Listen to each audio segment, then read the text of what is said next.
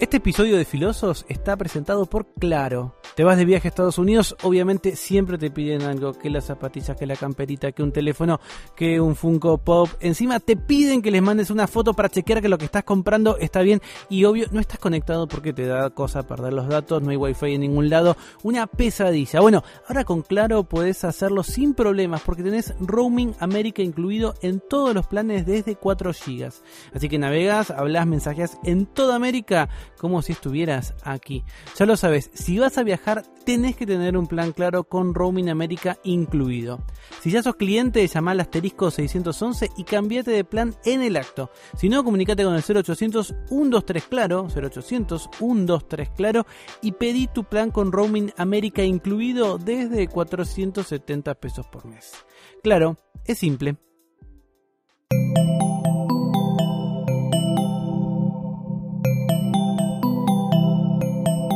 Estás escuchando Posta, Radio del Futuro.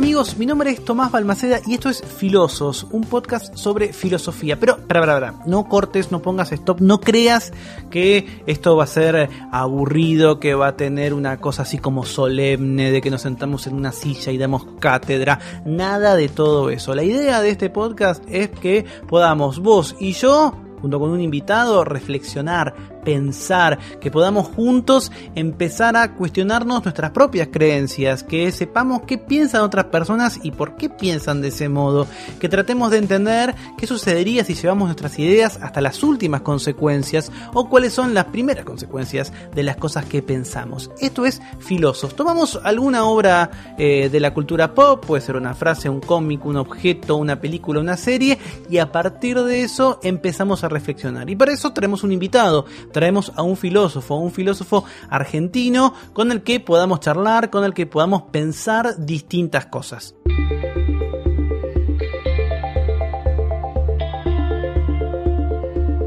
Watchmen es una novela gráfica creada por el guionista Alan Moore, el dibujante Dave Gibbons, que se editó en 12 números por DC Comics entre los años 1986 y 1987. Watchmen presenta una historia alternativa donde los superhéroes surgen más o menos entre 1940 y 1960, ayudando a los Estados Unidos a establecer la hegemonía mundial a través de la guerra de Vietnam y la operación Cóndor. El país está desplazándose una guerra nuclear con la Unión Soviética y a estos vigilantes disfrazados eh, se empiezan a complicar las cosas, son declarados ilegales y la mayoría de los superhéroes anteriores o están retirados, jubilados o trabajan para el gobierno.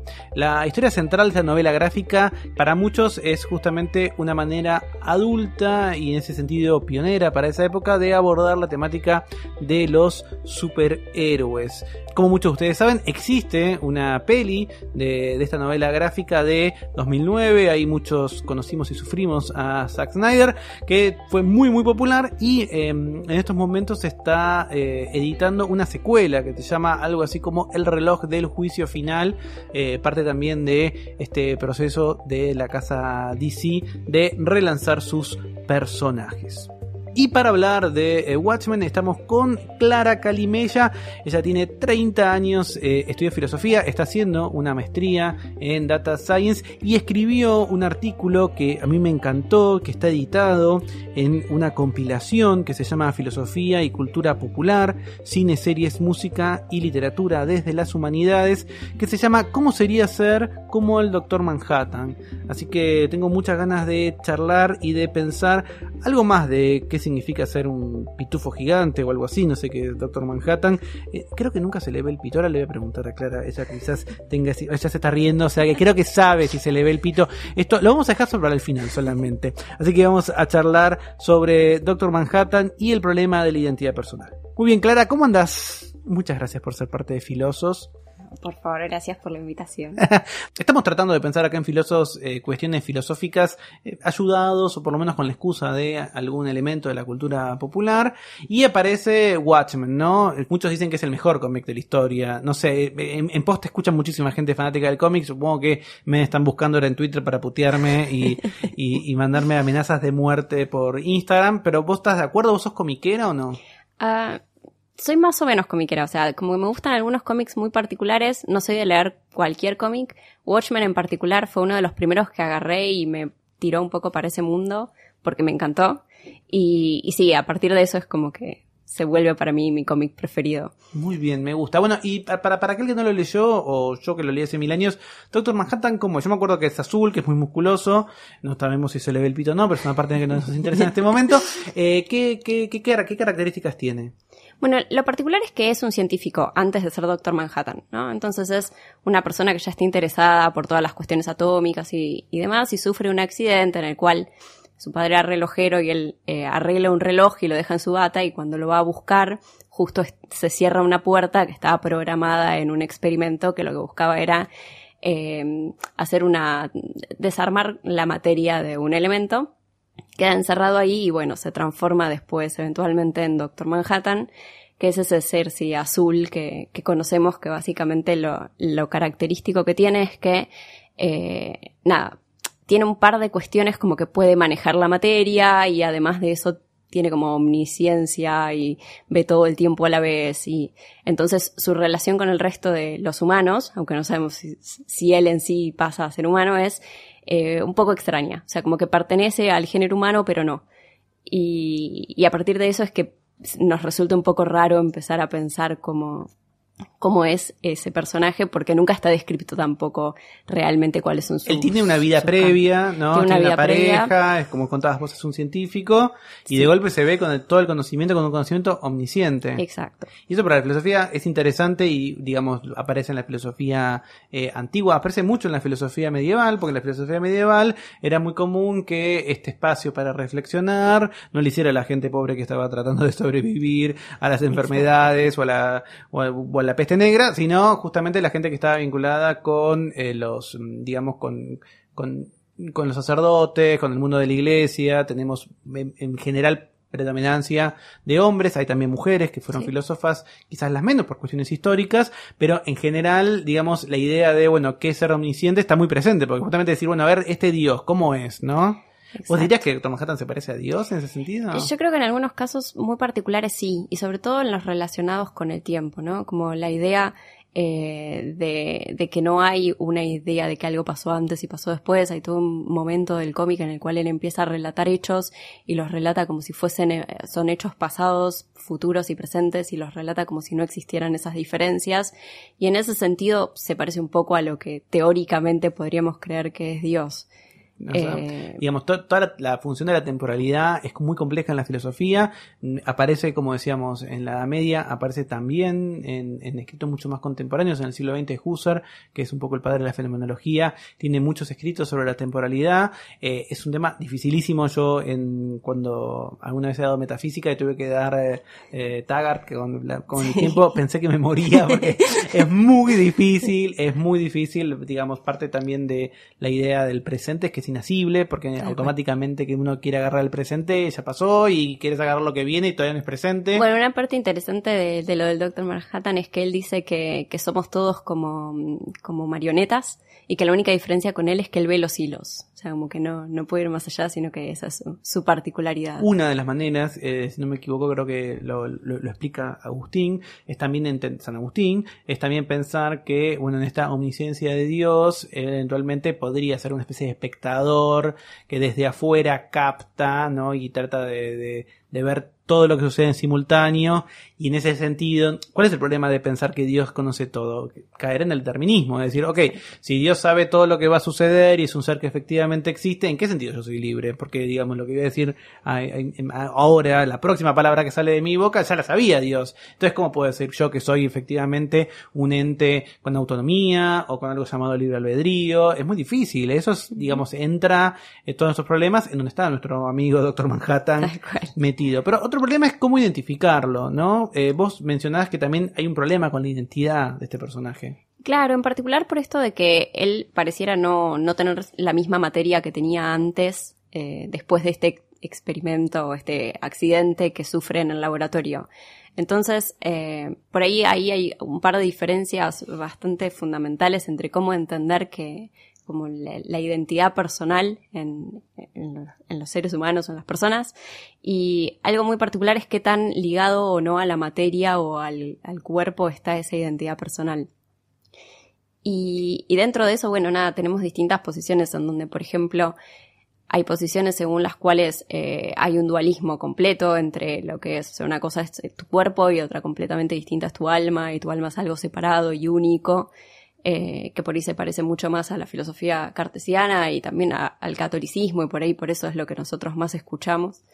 Pero después están todas otras posiciones que si bien o sea algunas son muy materialistas muy de relacionar algo del cuerpo directamente con, con lo que es la persona eh, o e, eliminar directamente la idea de persona, que también están quienes dicen que bueno, no tiene ni siquiera sentido hablar de eso, eh, hay una posición que por ahí podría tener un poco más de relevancia con, con lo que es el Doctor Manhattan, de pensar que hay una algo así como una, una secuencia de experiencias que vos tenés y que esos son lo que te hacen una persona.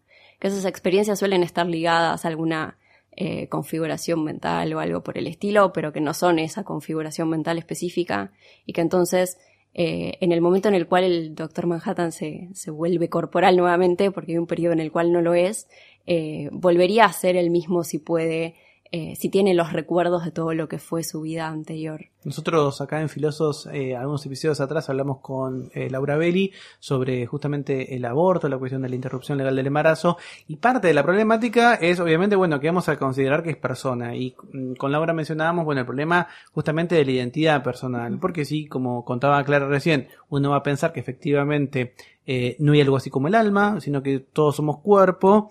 Bueno, si yo en el próximo episodio de Filosos vengo sin un brazo porque tuve un accidente, medio que todos dirían, ok, sigue siendo Tomás sin un brazo, pero sigue siendo Tomás. Si caigo sin una pierna, luego del, luego al, programa siguiente, además de que la gente de posta se preocupa por la RT que me paga para venir acá, también diríamos que soy yo. Pero si yo, por ejemplo, perdiese la memoria o tuviese algún tipo de, inconveniente también em, eh, físico en el sentido de que no, hablo de alma, pero posiblemente eh, toque mi cerebro, eh, ahí sería más complicado. Los que yo tengo un abuelo con demencia y mi abuelo a veces recuerda cosas y a veces no. Es distinto que el Alzheimer.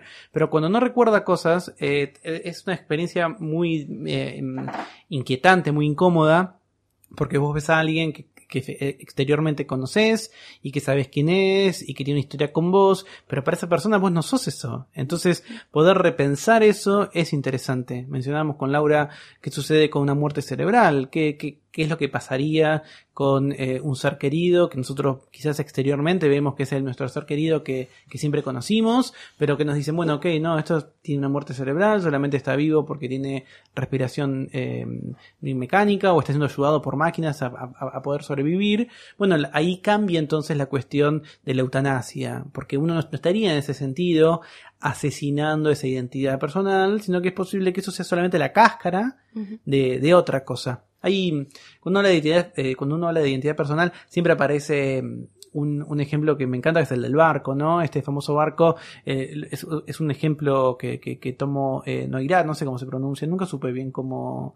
O sea, se escribe Neurat, yo le digo Noirat, pero no sé, estoy seguro ahora si, si efectivamente es así, pero es interesante, eh, es, es, un barco griego que va de un puerto eh, al otro, pasa mucho tiempo entre un puerto y otro y se va rompiendo el barco, entonces de alguna manera cuando se rompe una tabla de ese barco se la reemplaza por una tabla nueva que la estaban cargando, se rompe otra parte del barco y se la reemplaza por un repuesto que está ahí adentro, Pasa el tiempo, pasan los meses, pasan los años, siempre en alta mar, nunca llega a destino, tarda mucho en llegar, está Ulises en el barco de hecho, y mm, en un momento cambió todas las partes, es decir, todas las tablas del barco cambiaron.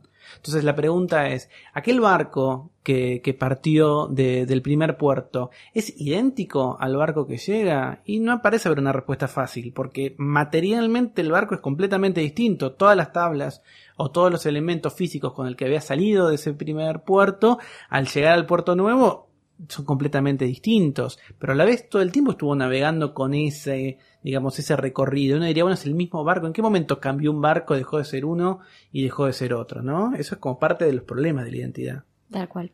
Y vos mencionabas que hay un autor que eh, también postuló cuestiones vinculadas a esto de la identidad personal, vinculado con lo, con lo conceptual, ¿no? Eh, que es Parfit, eh, Derek Parfit, el británico. Googleenlo, después podrían el mejor pelo. Sí, sí, sí, fabuloso pelo.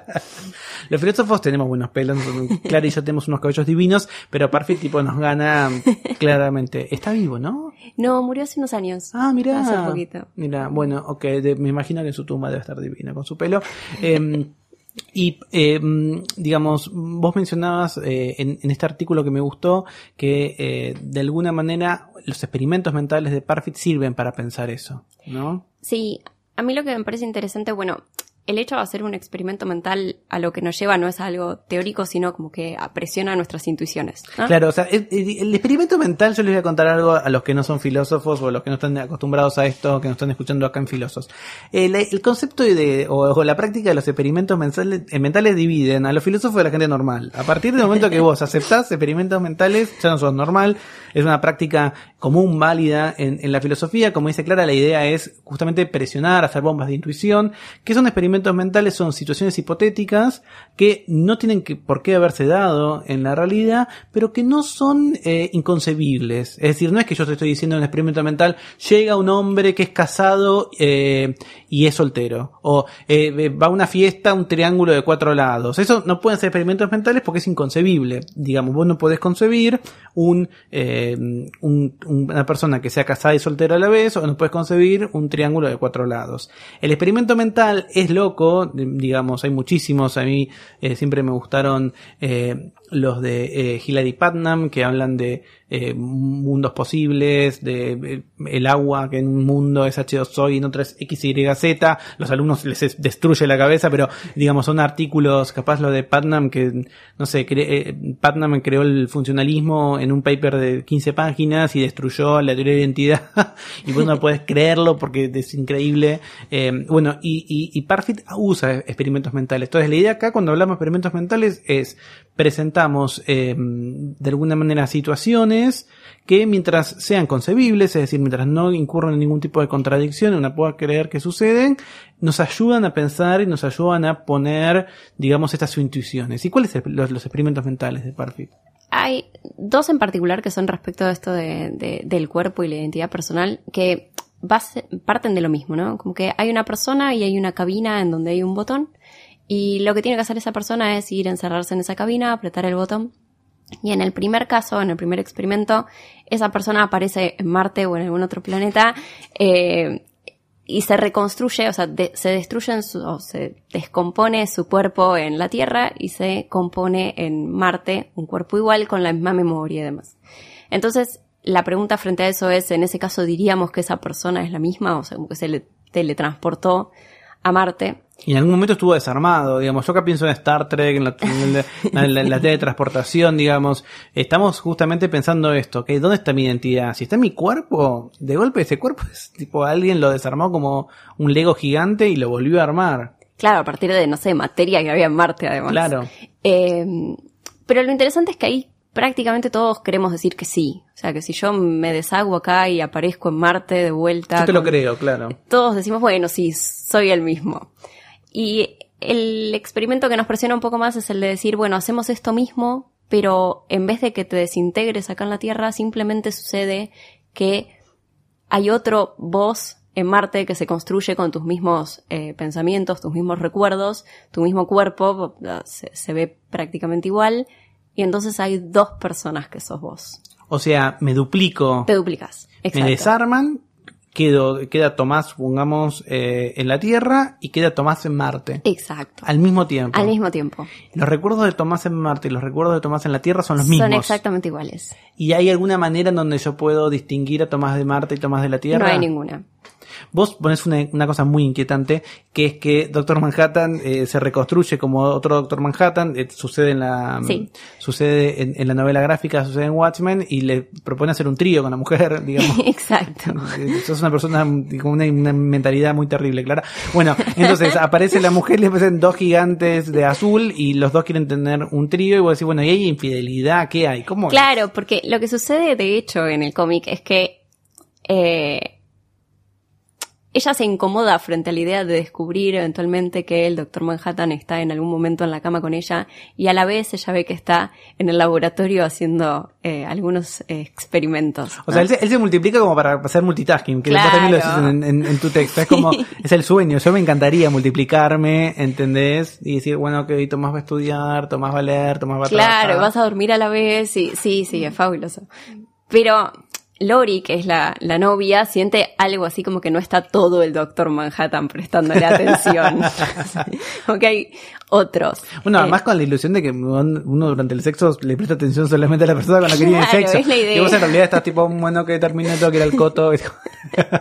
Uh, para que no me salió el experimento, Claro. claro, no. Entonces, eh, frente a eso, bueno, surge lo del trío y lo de que es como un regalo o algo por el estilo, como que el, el Doctor Manhattan piensa que es un buen regalo. Y nada, bueno, obviamente lo que se explicita ahí es que no estaría entendiendo cómo pensamos los que no podemos ir duplicándonos o triplicándonos por el mundo porque tenemos esta sensación de querer que el otro te esté prestando 100% de su atención y, eh, y nada, en este caso no sucede. Pero el tema además es cómo se configura mentalmente que el Doctor Manhattan esté teniendo experiencias distintas a la vez eh, en, en diferentes cuerpos. O sea, sería un caso similar al, al de Marte y... Porque, digamos, o sea, a partir del momento en que Tomás de Marte y Tomás de la Tierra eh, existen en paralelo y Tomás en Marte tiene una serie de experiencias y Tomás en la Tierra tiene otras, ¿vos dirías que hay dos Tomás o que es el Y mismo? querríamos decir algo más parecido a eso. Como que a medida que empezás a ganar experiencias, uno, cada uno por su lado, si no las pueden compartir, son personas diferentes. Por más que el ADN me da igual, por más que el, el DNI, pues, no sé, me teletransporta con el DNI en el bolsillo y aparece un DNI, digamos, ahí como un duplicado, pero que también mantiene la misma cantidad de materia que esa. O sea, es, es como el barco este, ¿no? De Sí, alguna manera. sí, sí. Nada más que yo, a medida que eh, fui navegando con las partes de ese barco, tuve dos barcos iguales, digamos, y después cada uno cumplió su, un recorrido diferente. Claro, el tema sería que hasta ese momento eras el mismo, tal vez si, podemos pensar eso, ¿no? Como hasta el momento en el que te teletransportaste eras el mismo, y a medida que empezaste a ganar otras experiencias pasas a ser dos personas distintas. Entonces ahí, digamos, frente a estas versiones que teníamos, por un lado pensábamos esta cosa dualista en donde tenemos cuerpo y alma como cosas distintas. Eso es interesante. Eh, el dualismo, como, como contaba Clara, digamos, tiene un representante como un abogado famoso que es eh, René Descartes. Eh, para, en un ratito vamos a contar eh, algunos textos para seguir leyendo, pero yo siempre recomiendo Me- Meditaciones Metafísicas, que es un libro, un librito de 30 páginas, 40 páginas, que te vuela la capa. Para mí es como de los cinco libros que se, mejor que se crean en la humanidad. Es, digamos, todos los años encuentro una manera de darlo porque me encanta, es, una- es un libro que amo.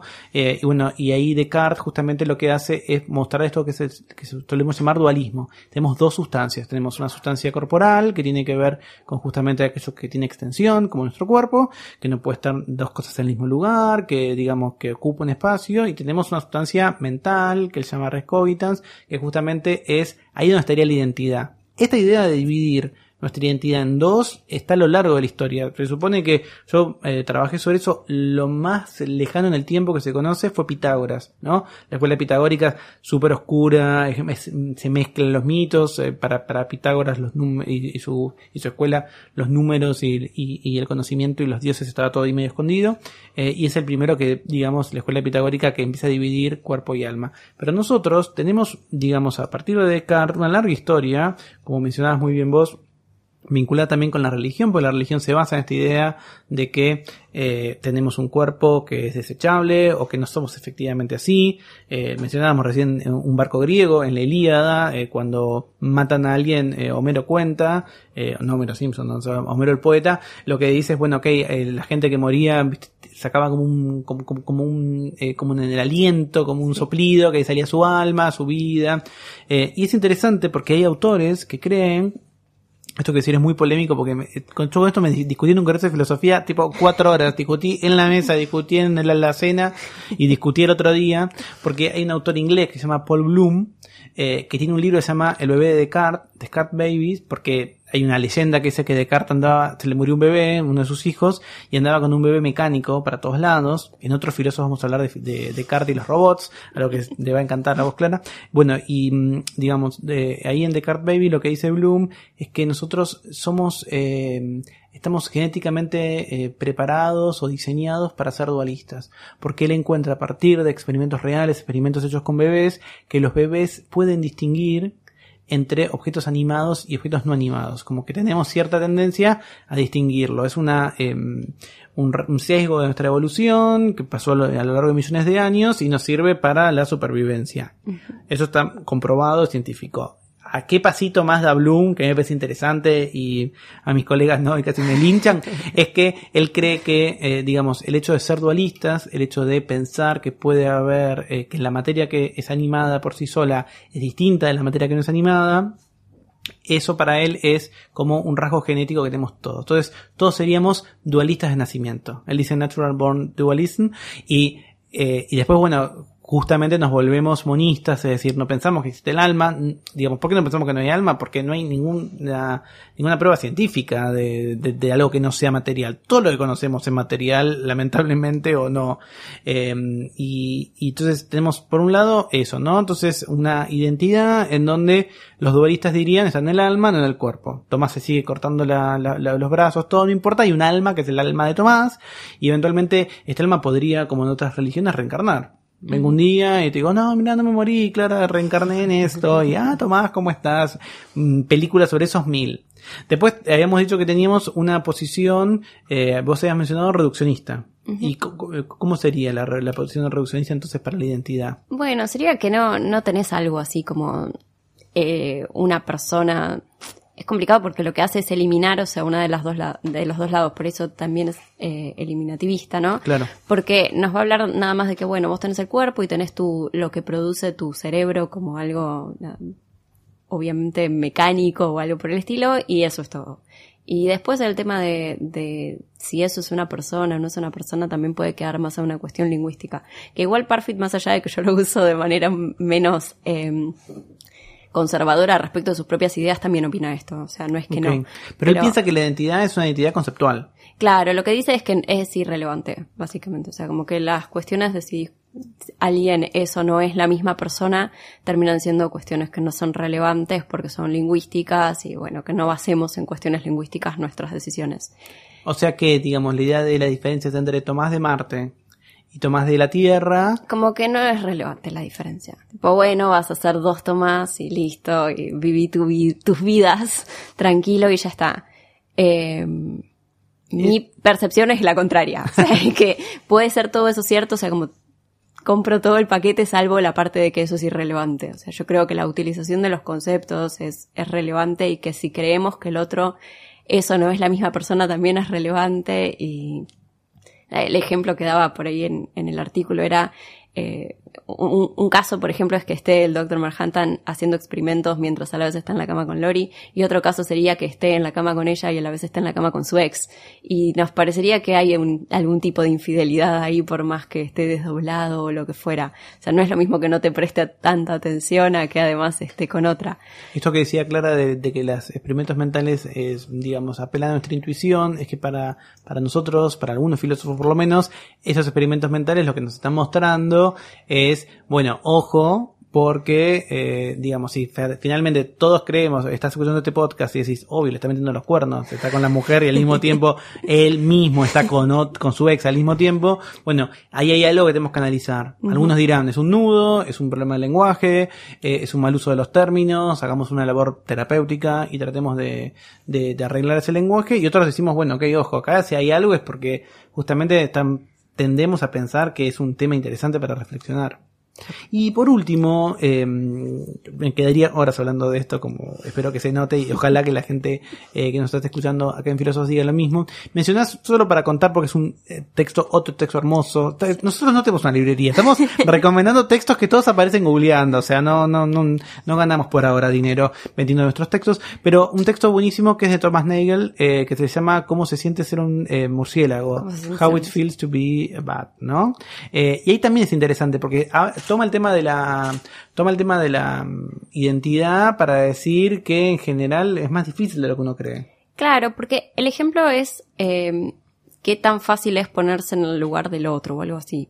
Y entonces lo que trata de pensar es en algún caso que sea lo suficientemente cercano y lo suficientemente lejano a la vez. Entonces, no sé, si pensáramos cómo ser un escarabajo, sería como, bueno, no, no voy a poder pensar cómo ser un escarabajo. Pero es como, bueno, pero el murciélago eh, es un mamífero y sin embargo tiene algo, como una estructura tan distinta a la nuestra y Claro, su percepción tiene que ver tanto con lo visual como nosotros. Claro, sino- vuela y tiene, es chiquito, no sé, tiene un par de cosas realmente distintas. Entonces empieza a pensar cómo sería realmente ser un, un murciélago y se da cuenta de que estamos muy lejos de poder entender cómo es ser un murciélago. Aún si empezamos, o sea, tenemos todas las descripciones de las ondas y cómo eso afecta, su, no sé, reconocimiento de dónde están las cosas y que no ve tanto. Bueno, igual parece casi eh, imposible para nosotros poder darnos cuenta de cómo sería eh, ser un murciélago, ¿no? Y que a medida que te acercas a casos más parecidos a los tuyos, eh, te es más fácil darte cuenta. Probablemente a mí me es más fácil darme cuenta cómo es ser vos que cómo es ser una persona que no estudió filosofía o una, y así con un montón de cosas. Y, y nada, en el caso del Doctor Manhattan me pareció interesante eso porque en, en el cómic se lo sigue presentando como algo así como un ser humano con poderes, ¿no? O sea, nunca te dicen este frico. Sí, te lo dicen, pero te lo dicen como peyorativamente los. Claro, es un fucking ser omnisciente, chicos. ¿Qué vamos a hacer? Claro. Y de repente, en todas estas situaciones, lo que pasa, y sobre todo con, con su novia, Lori, es que ella trata de entender cómo es ser él. Y nunca lo logra, o sea, siempre está muy, muy lejos. Ay, qué traumante. Yo me, me pongo mal, te juro. O sea, me siento mal. Bueno, acá en Filoso siempre decimos que más que respuestas damos preguntas. Estamos realmente haciendo honor a eso. Porque espero que no te quede nada en claro y Nada. que quieras volver a ver Watchmen, que quieras volver a, a- a leer A todo leerlo. esto. Si tenemos que elegir textos para, para, para regresar a, a- a ver esto, Clara. Por un lado, bueno, para, recomendemos eh, tu artículo que está buenísimo, eh, que es parte de esta compilación. Tenés ahí los datos. ¿Quieres contar cómo se llama? Bueno, eso? la compilación sí, es una compilación de, de Valeria Zona y Rodrigo Villarraga. Ellos la, la pusieron, hicieron todo el trabajo, así que son, son los genios de esto.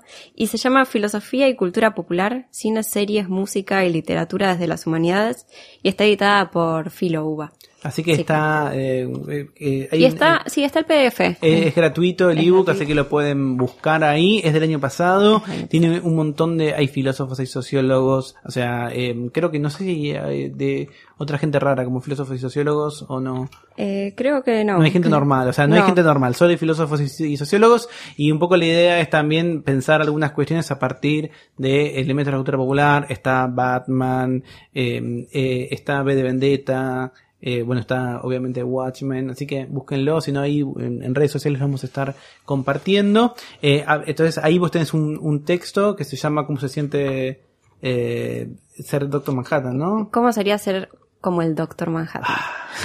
Casi, porque Ah. Casi. quiso ser como el de, Como el el de muy bien, perfecto. Y después, digamos, para recomendar, ¿qué texto de Parfit te parece que está bueno para que la gente que se interesó por identidad personal pueda leer? Eh, me parece que personas, racionalidades y tiempo es el más amigable. Después hay uno que es razones y personas. No era muy original con Ah, bueno, qué complicado, títulos. claro. Y hay otro que es identidad personal, pero con, con el primero creo que es con el que más. Perfecto. Eh, eh, repitamos el de Nagel que se llama ¿Cómo se siente ser un... How is it like to be a bat? Sí, o Sí. creo que es cómo se siente ser un, un un murciélago, un bat- vampiro. bat- Batman. Bueno, el, el cómo se siente ser un es un tema, un temón, de, digamos, de, de cualidad. Vamos a hablar otros millones de horas, muy complicado de traducir. Pero bueno, con eso te hay como un kit de herramientas para pensar. Clara, sos una genia. Muchas gracias por No, haber venido a Filosos. Mi nombre es Tomás Balmaceda y esto fue Filosos, problemas de filosofía verdaderos inspirados en la ficción. Los dejo pensando hasta el próximo episodio. Auspició este programa. Claro, es simple.